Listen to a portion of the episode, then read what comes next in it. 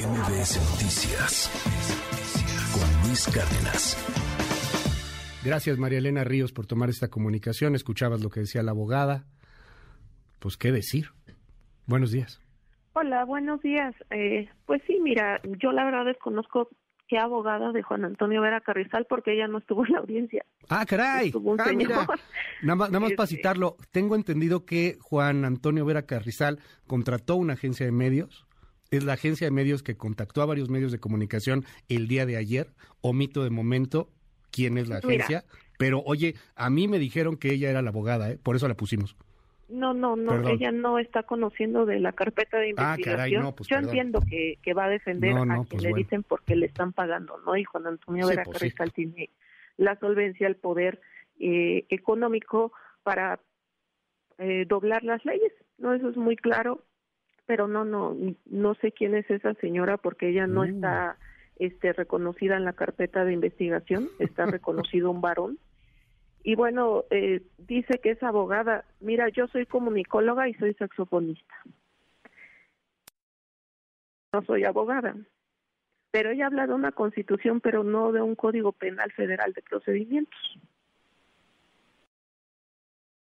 Habla sobre lo que si ella quiere dar a entender, ah, es que estoy tratando de interpretar lo que dice la señora.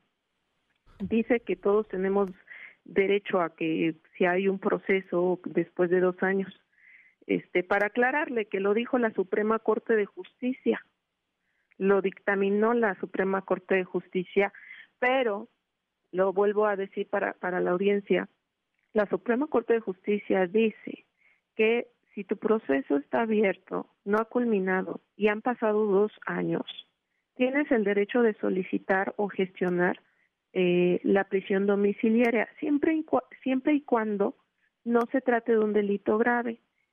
Tú y yo sabemos, y la audiencia sabe, que el feminicidio es de los delitos más graves.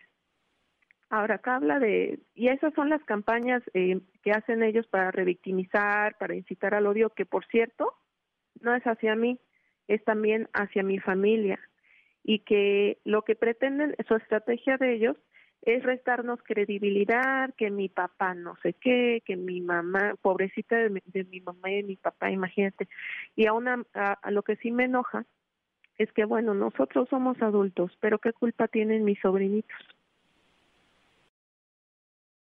Que me diga la audiencia, ¿qué culpa tienen mis sobrinos para que como perras, porque esa es la palabra, Qué duro se vayan en contra de un niño y otro niño y otro niño. Ahora bien, acá se trata de feminicidio y acá que no salgan con su presunción de inocencia porque, mira, fíjate, dice que es abogada para que se entere que, que, a su cliente o el que dice que es su cliente se le vinculó a proceso, no por un capricho como dicen ellas, porque así dicen no se vincula proceso a una persona por capricho, se le vincula porque hay pruebas y pruebas hay bastas. Y, Entonces, y, no es menor, es, un, es una tentativa de feminicidio. Ahora, se le revinculó porque solicitaban audiencia a través de sus amparos, se, se le revinculó otras dos veces más porque no entienden que es feminicidio. Se nota que, que no sabe que es mujer, no le cae el 20 que es ser mujer en México. Y la prisión eh, prevé, o sea, Juan Antonio Vera Carizal, digamos que, que estando en la cárcel cumplía como, como el plazo que es una prisión preventiva oficiosa. Pero él no está por prisión preventiva oficiosa, él está por prisión justificada. Y a esto le antecede lo que les comentaba, que, que, que se trata de un delito grave. Y, y, eso... y acá la Suprema Corte de Justicia te dice dos cosas. La prisión preventiva, la prisión justificada se da cuando un delito es grave, que se trata de feminicidio, y cuando las condiciones siguen estando latentes en cuestión de peligro. A mí todo el tiempo me están amenazando, todo el tiempo me están amedrantando, y no solamente a mí, sino a toda mi familia. ¿Por qué? Porque tienen el dinero, y sí, yo la entiendo, porque le paga a Guadalupe Vera Hernández para que defienda a su papá pero este sus meros deseos de justicia es retórica, es diplomacia, hipocresía, pues. Mira, acá eh, estamos evidentemente inmersos en un sistema de opresión. Mira, te voy a decir que dijo el juez, es que yo no puedo discriminarlos no puedo discriminar a Juan Antonio Vera ni a Guadalupe Vera Hernández solo porque tengan dinero, cuando nosotros sabemos existen sistemas de opresión históricos. Es como si me dijeran, es que el racismo a la inversa existe, entonces la discriminación a la inversa existe. No, aclaro que un sistema de opresión se da de una persona con poder hacia alguien vulnerable y acá la víctima soy yo. Me apena mucho, de verdad, porque y sobre todo me da tristeza porque desafortunadamente nos sigue nos siguen dividiendo a las mujeres y es muy triste escuchar a una mujer defender a, a, un, asesino.